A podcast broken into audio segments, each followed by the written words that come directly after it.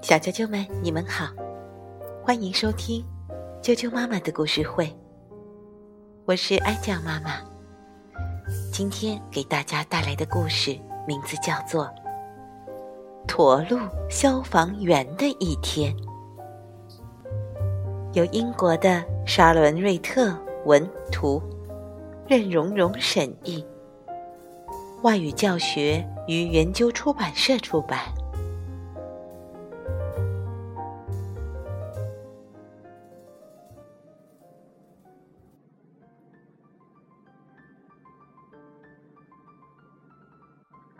驼鹿非常兴奋，因为他马上就要成为一名消防员了。不过，他要学的东西还有很多，只有积累了足够的经验，他才能开消防车。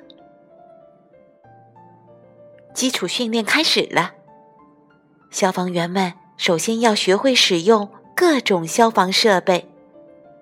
通过学习，他们知道了使用灭火器时一定不能冲着人。有时候，水龙带像是自己有主意似的，常常不听使唤。消防员们还要掌握各种常识，这些常识在救人的时候往往是非常管用的。你看。驼鹿在演习营救的时候，把鹦鹉消防员的头朝下了，这可不对。嘿，大嘴鸟，安全网是用来救人的，可不能把它当蹦床玩哟。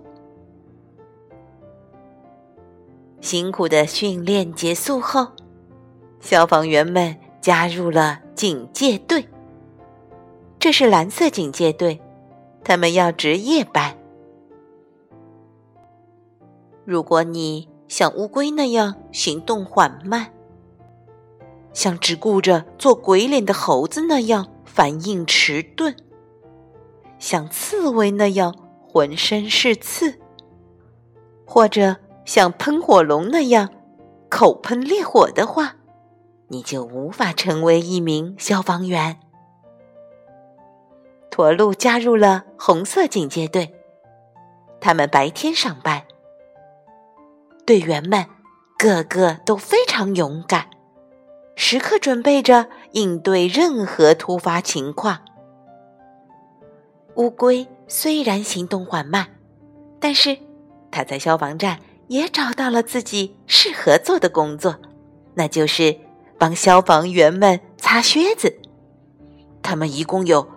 二十四只靴子呢！紧急情况，大家赶快行动！猫头鹰在消防监控室工作，它一收到求救信号，就会马上通知消防员。消防员们必须在第一时间冲出去救人。顺着杆子往下滑，要比走楼梯快多了。尤其是当你昏昏欲睡的时候，驼鹿学着在最短的时间内完成准备工作。消防员必须穿戴好各种个人防护装备，例如氧气瓶、护目镜、手套、头盔、靴子。个人防护装备。可真重啊！只用了两分钟，消防员们就做好准备出发了。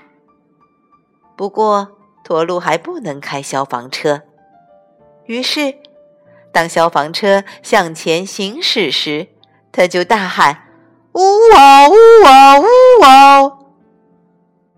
虽然这没什么必要，但是他觉得很有趣。消防员的工作并不仅仅是救火。瞧，一只鹰猴被困在高高的长颈鹿的头顶，怎么也不敢下来。一只鸵鸟的头卡在了下水道里，一条腊肠犬不小心卡在了排水管里。哦，还有一头猪陷进了泥坑，消防员们得使出浑身的力气才能把它拽出来。回到消防站后，消防员们总算可以在休闲娱乐室里放松一下了。驼鹿台球打得特别棒。对消防员来说，健康的身体非常重要。消防员们还要轮流做饭。今天轮到小狗消防员，可他只打算。给大家吃罐头，哎，看到他准备的狗食，大家都没了胃口。紧急情况，三十二号养兔场方向。幸好警报响了，大家都没时间吃饭了，他们各就各位，又要奔赴救援现场了。在这次救援行动中。消防员们需要戴上防毒面具。一群臭鼬冲着几只兔子放了几个超级臭屁，兔子们都被熏得昏倒了。不过不用担心，去医院治疗后，他们就会好起来的。考拉消防员也被熏晕了。因为他没有及时戴上防毒面具，兔子们被安全的送往医院，但是消防员们都没来得及喘口气，警报又响了。这次是一场真正的火灾。消防队队长海英迅速评估火情。这天是乌龟爷爷。二百四十九岁的生日，生日蛋糕上插满了蜡烛，就是这些蜡烛点着了周围的装饰品。消防员们很快救出了乌龟一家，但是住在顶楼的二十一只豚鼠怎么办呢？他们不敢往下跳，可如果消防员们……一只一只去救，根本来不及。这时，驼鹿想出了一个绝妙的主意。当其他消防员忙着救火的时候，驼鹿勇敢地爬上了高高的云梯。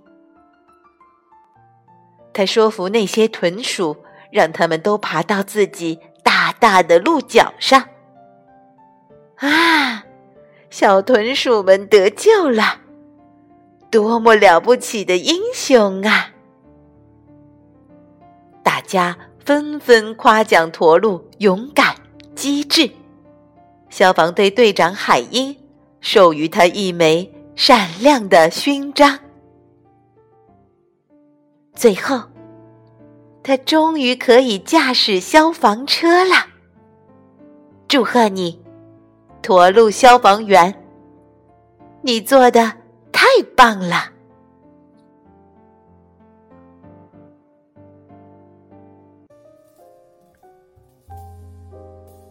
小啾啾们，驼鹿消防员的一天就讲完了。